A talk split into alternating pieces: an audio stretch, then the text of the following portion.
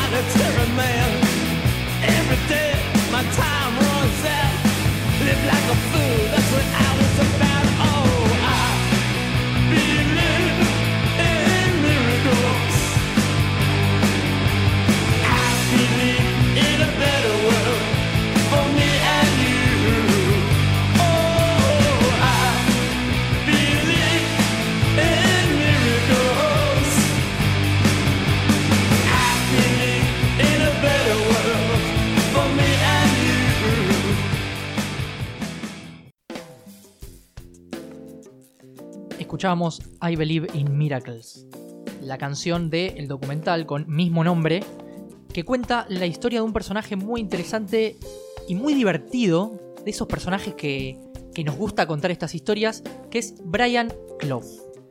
Brian Clough nació el 21 de marzo de 1935 en Middlesbrough, Inglaterra. Era el sexto hermano de nueve, en una familia bastante numerosa.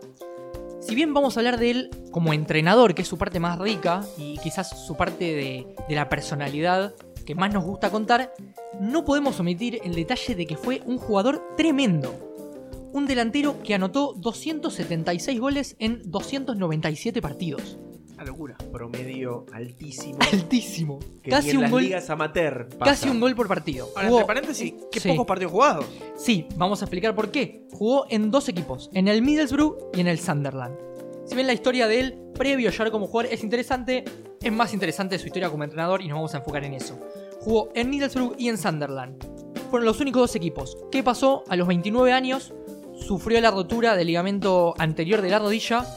Cuando quiso volver nuevamente no pudo. Otra época. Otra época, otro tratamiento. Lesión retira jugadores. Exactamente, sí, estamos hablando del año 50 y pico, 60, con lo cual claramente no era momento de recuperarse eh, sabiamente de una lesión así.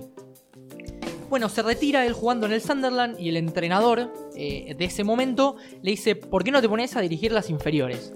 Bueno, dale, dirige las inferiores un par de años, le va más o menos bien hasta que en un momento le ofrecen el puesto en el Hartlepool, que es un equipo de la cuarta división de Inglaterra hace una campaña aceptable y lo llaman de el Derby County.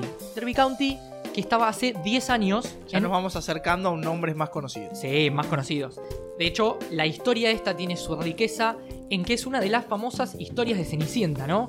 De esos equipos que no tienen material y argumentos para lograr lo que realmente terminan logrando. O historia, inclusive. Sí, incluso retomando el tema del documental, ¿no? I believe in miracles, creo en los milagros. Realmente lo que hizo Clough me parece, si no es ahí nomás pegan el palo, la mayor hazaña de la historia del fútbol de un equipo.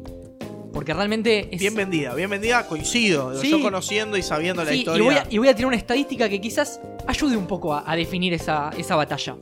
Bueno, toma el Derby County, que era un equipo que estaba hace 10 años en la segunda división, pero esos equipos que vagan por la segunda división, Mm, claro. no pelean nada. Famoso ascensor. Ah, no, Exacto. no, no, subía ni No, bajaba. no se viajaba, se quedaba siempre en el mismo. Él como entrenador tenía algunas características particulares. Primero decía que odiaba el fútbol inglés. Decía que no le gustaba la manera en la que se jugaba el fútbol inglés porque decía que era muy directo y muy rápido. Y vamos a empezar con las frases Clough, que son un millón de frases espectaculares. Empezando por, si Dios hubiera querido que jugáramos al pelotazo, le hubiera puesto césped al cielo.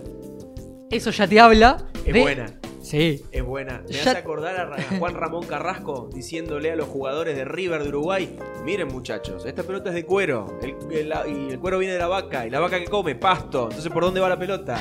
Por ahí. espectacular. Claro. Espectacular. Capaz lo leyó a Clough. O lo conoció. Probablemente.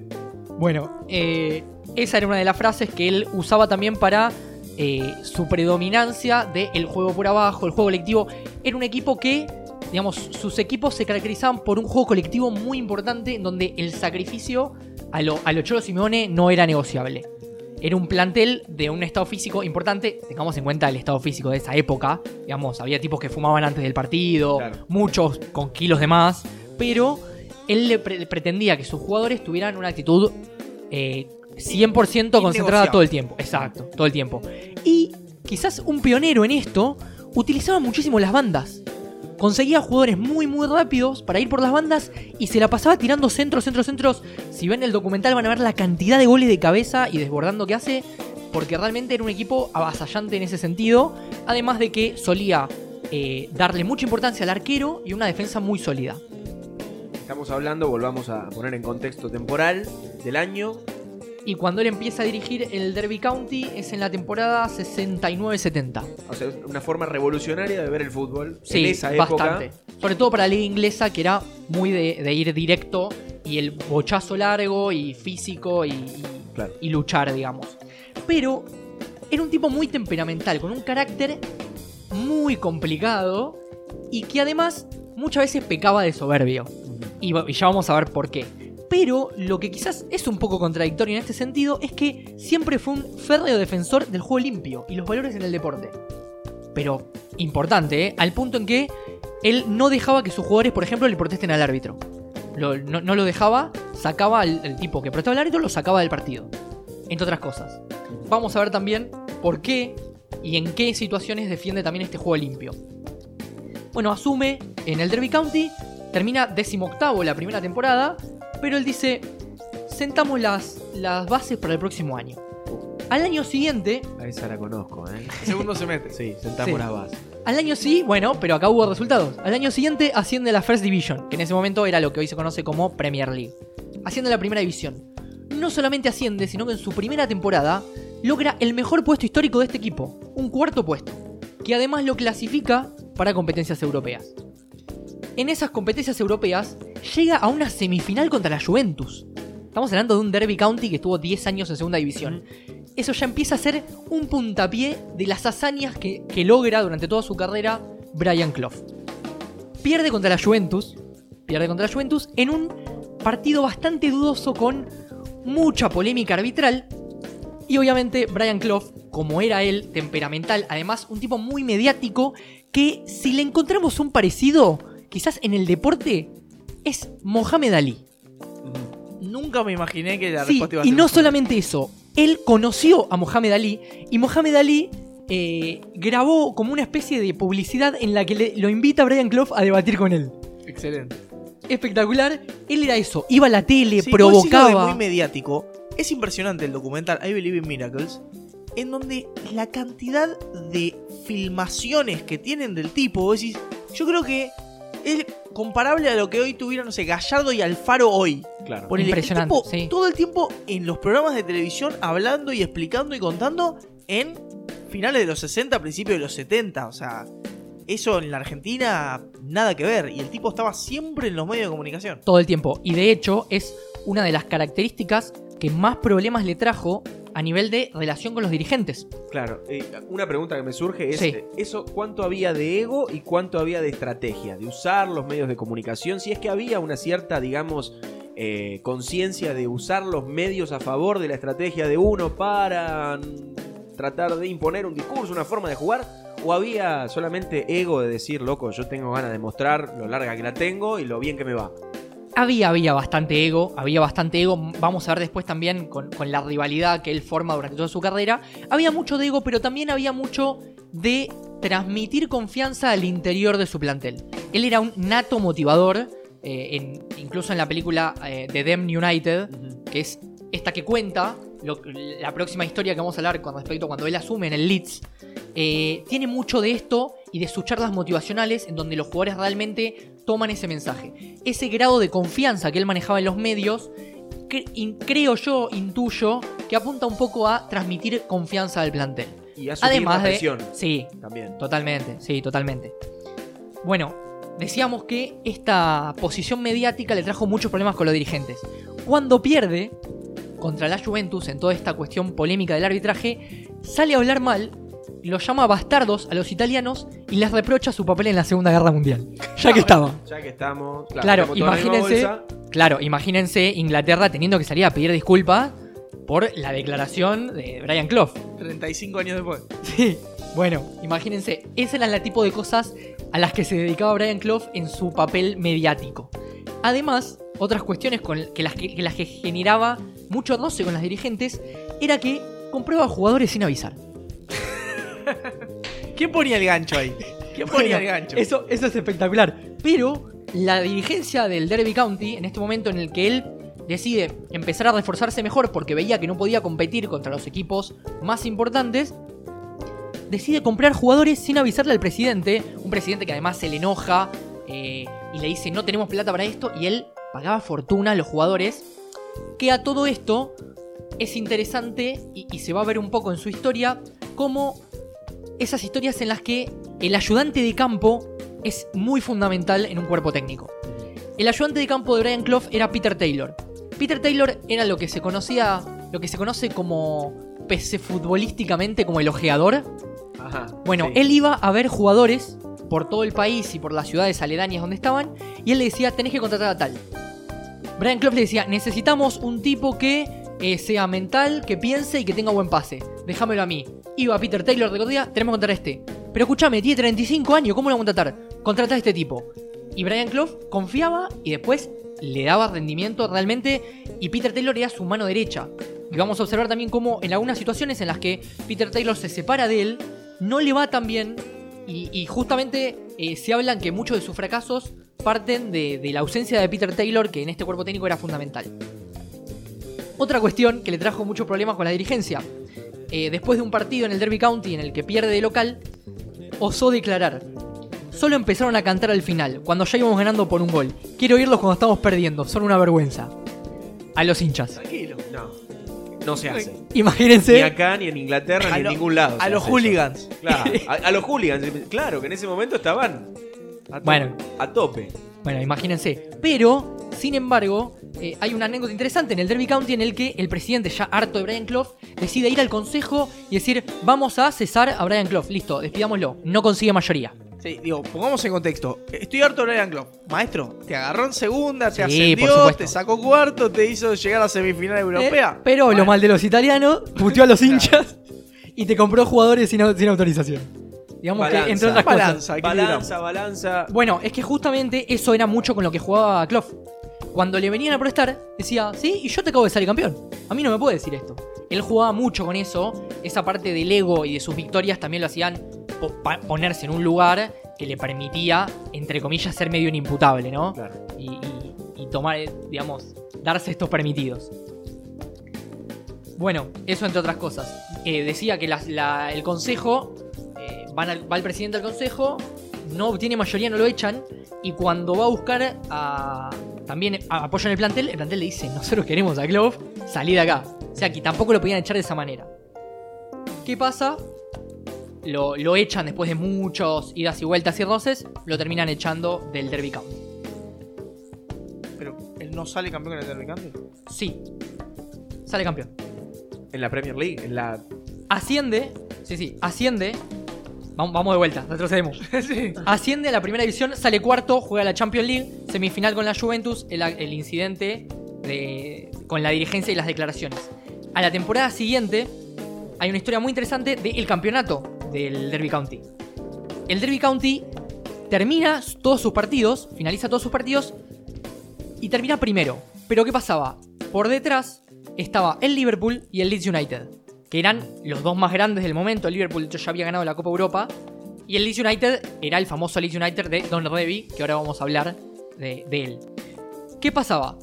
Quedaba un partido para el Leeds y un partido para el Liverpool. El Liverpool si ganaba, ya lo pasaba. El Leeds con empatar, ya lo pasaba.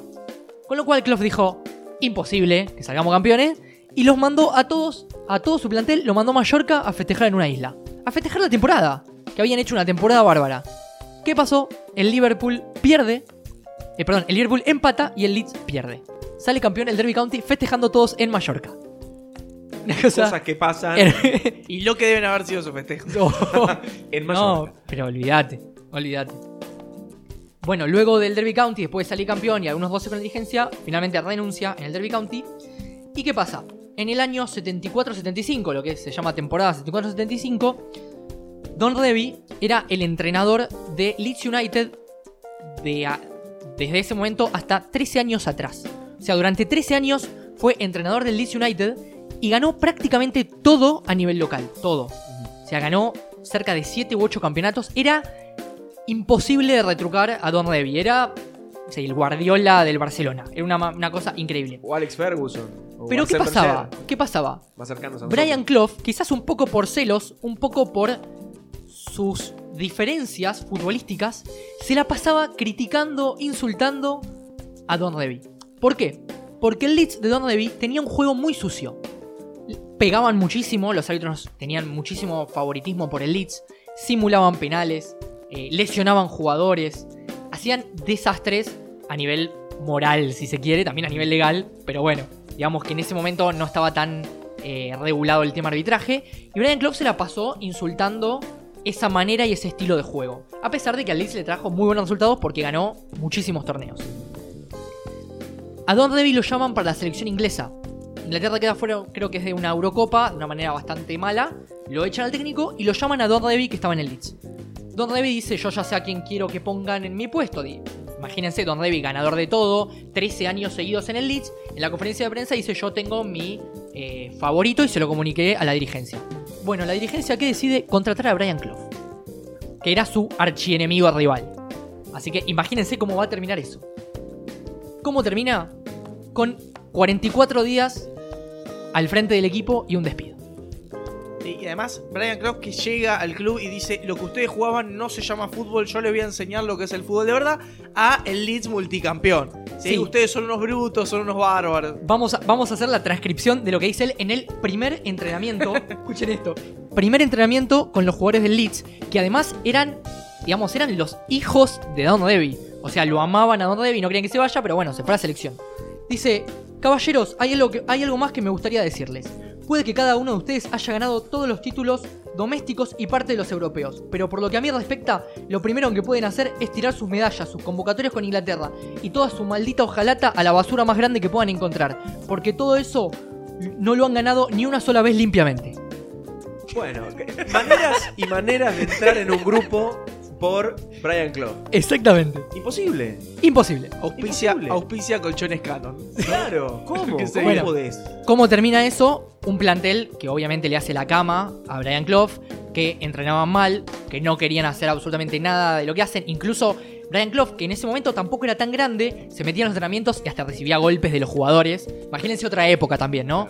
Eh, era imposible para él poder entrenarlos. Terminó con seis partidos, eh, una victoria, dos empates y tres derrotas. Derrotas aparte medio vergonzosas. Lo despiden. Pero de nuevo traemos a- al personaje hermoso de Brian Clough que lo echan y en conferencia de prensa dice, hoy es un día espantoso para el Leeds United. Me hace acordar a grandes declarantes tipo, no sé, José Luis Félix Gilabert, una cosa así. O sea, el fútbol inglés Es- tiene esos personajes. Es hermoso, Hermoso. hermoso.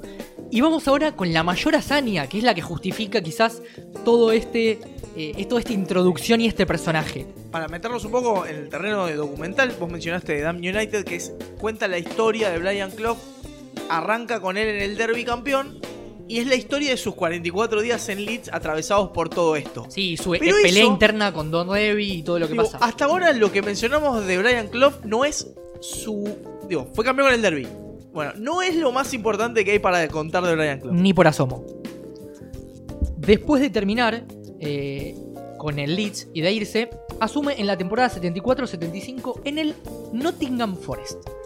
Un equipo muy, muy, muy pequeño, de una ciudad bastante pequeña, que estaba en la segunda división. Asume y a duras penas logran salvarse del descenso. Pero le dicen, bueno, ahora es momento de remontar. Y él dice, dice, bueno, sí, estamos tratando de sentar las bases. Y le contestan, bueno, pero un equipo bueno no se hace de un día para otro. ¿Qué contesta él? Dice, yo sé que Roma no se construyó en un día, pero yo no estaba a cargo de ese trabajo.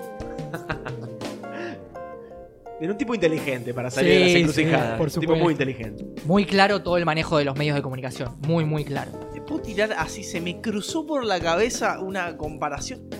Es Latan. Eh, eh, banco, no hay, un, no hay banco. un, Totalmente. Sí, ese ego, Zlatan ese ego, pero con mucha confianza. con humor y con humor, Y con humor, y sí, con- totalmente. con metáforas. Creación de un personaje. Sí, Creación de un personaje. Sí. El tema es si después ese personaje vos te lo terminás creyendo. Que me parece que es lo- algo de lo que pasó con Slatan.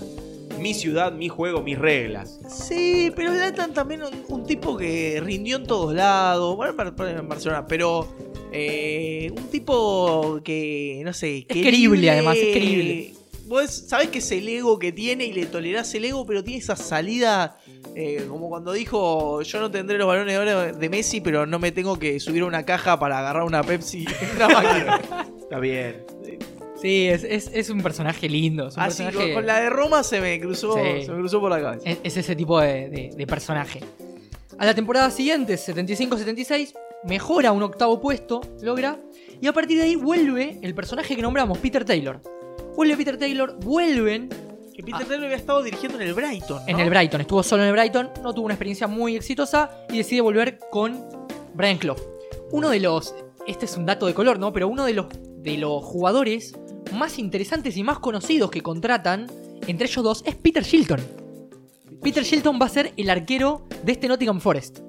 Y aparte va a ser importantísimo en este Nottingham Forest. A la temporada siguiente, recordemos que todavía están en segunda, digamos que salieron, se salvaron del descenso, terminaron octavos. A la temporada siguiente con Peter Taylor salen terceros y ascienden a la primera división. Este aquí la locura de Brian Clough con el Nottingham Forest. La temporada siguiente, en primera división, su primera temporada en primera división, gana la Copa de la Liga al Liverpool, la final. Y la Liga con una ventaja de 7 puntos también al Liverpool, que en ese momento era bicampeón de la Copa de Europa. O sea, imagínense esto. O sea, mete ascenso a campeonato. Ascenso, Copa de la Liga, Liga. Y al año siguiente, que además clasifica a la Copa Europa, gana la Copa Europa. O sea, estamos hablando de un equipo que pasa en dos años de la B De segunda a campeón de Europa. a campeón de Europa. Y no es todo. Además, bate un récord de 42 partidos de liga consecutivos sin derrotas. Récord que después lo derriba Arsène Wenger, Wenger con el Arsenal en el año 2004.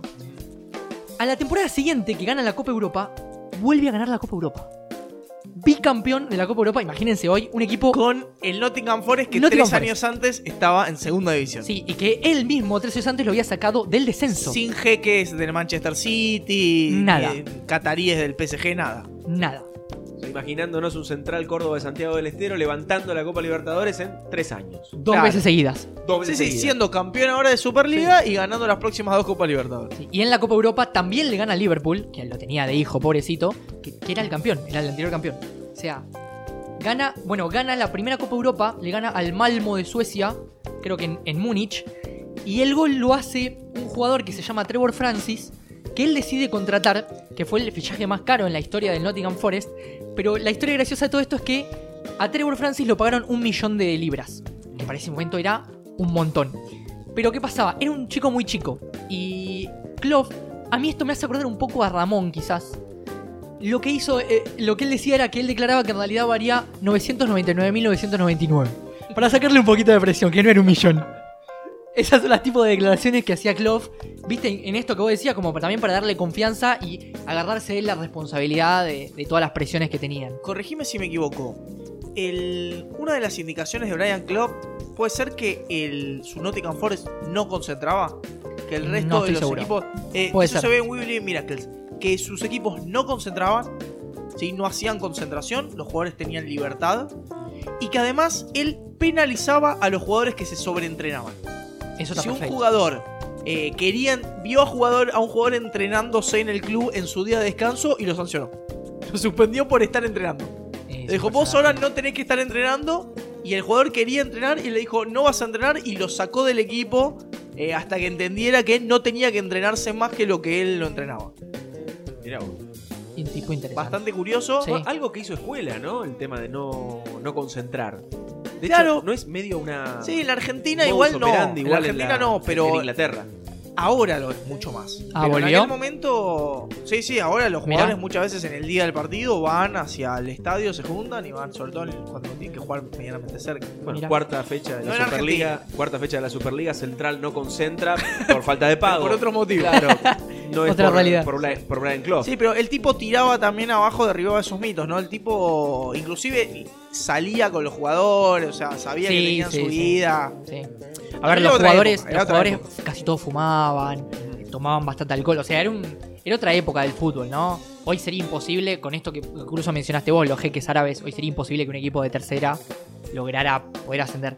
Bueno, eh, uno de los datos que quizás marcan esta hazaña como lo más importante de la historia es que no existe en, en toda la historia del fútbol un equipo que haya ganado la Copa de Europa, la Champions, y haya descendido a tercera. Hoy el Nottingham Forest está en tercera.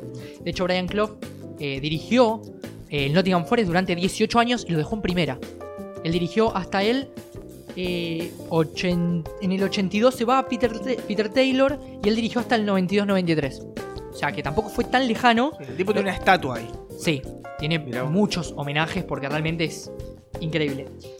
Lamentablemente la historia de, de Brian Clough eh, termina con su fallecimiento por un cáncer en el estómago. Él padecía de un severo alcoholismo, severo alcoholismo que había hecho estragos con su hígado. Logra hacerse un trasplante que lo hizo vivir más o menos cerca de dos años más. eh, pero bueno, después no, no, pudo, no pudo tolerarlo. Hay escrito una novela con respecto a su vida que incluye toda la temática del alcoholismo y se llama Cloughy, como una especie de, cariñoso Clough, Walking on Water, caminando sobre el agua. Y le preguntan a él qué opinaba sobre el título y él dice, caminar sobre el agua, seguramente muchos estarán diciendo que en lugar de caminar sobre ella debería haberla tomado un poco más en mis bebidas. Y tiene razón.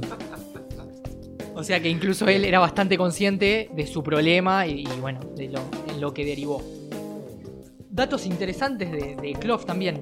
Políticamente se identificaba con una ideología socialista. Igual Llegó- que Bill Shankly, también, Sí. que era el entrenador del Liverpool. Claro, también de se Liverpool. reivindicaba como socialista. En- Llegando, llegando incluso eh, a ser ofrecido en dos ocasiones un puesto en el Partido Laborista para ser candidato en el Parlamento inglés.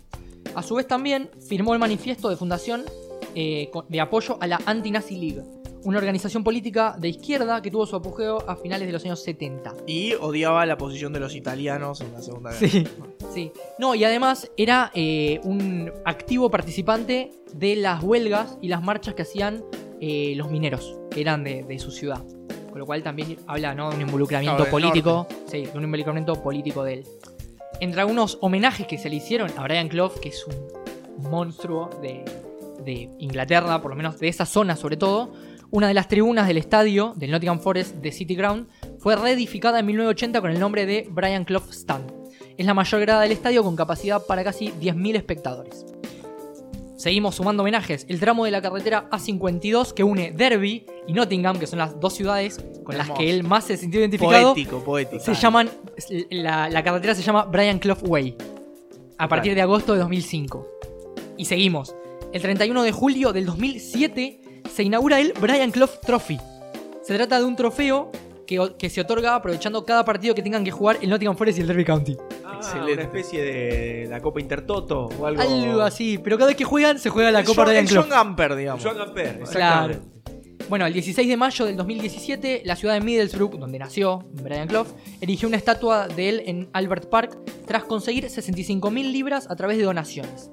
El 6 de noviembre de 2008 se inauguró otra estatua en Nottingham, también con fondos voluntarios que recaudaron 70.000 libras. Ese mismo año se inició una campaña para elegir una estatua de Clough y Peter Taylor, acá lo agregaron al ayudante, a las afueras del Pride Park Stadium, que es en Derby. Y quiero terminar con dos frases que a- para mí identifican mucho lo que es Brian Clough. Él dice, si discutiera con un jugador, nos sentaríamos juntos unos 20 minutos, hablaríamos del asunto y al final decidiríamos que yo tengo razón. Y para mí esto es Brian Clough y con esto me despido. No diría que fui el mejor entrenador, pero estaba dentro del top 1. Que la sigan oyendo. Que la sigan oyendo.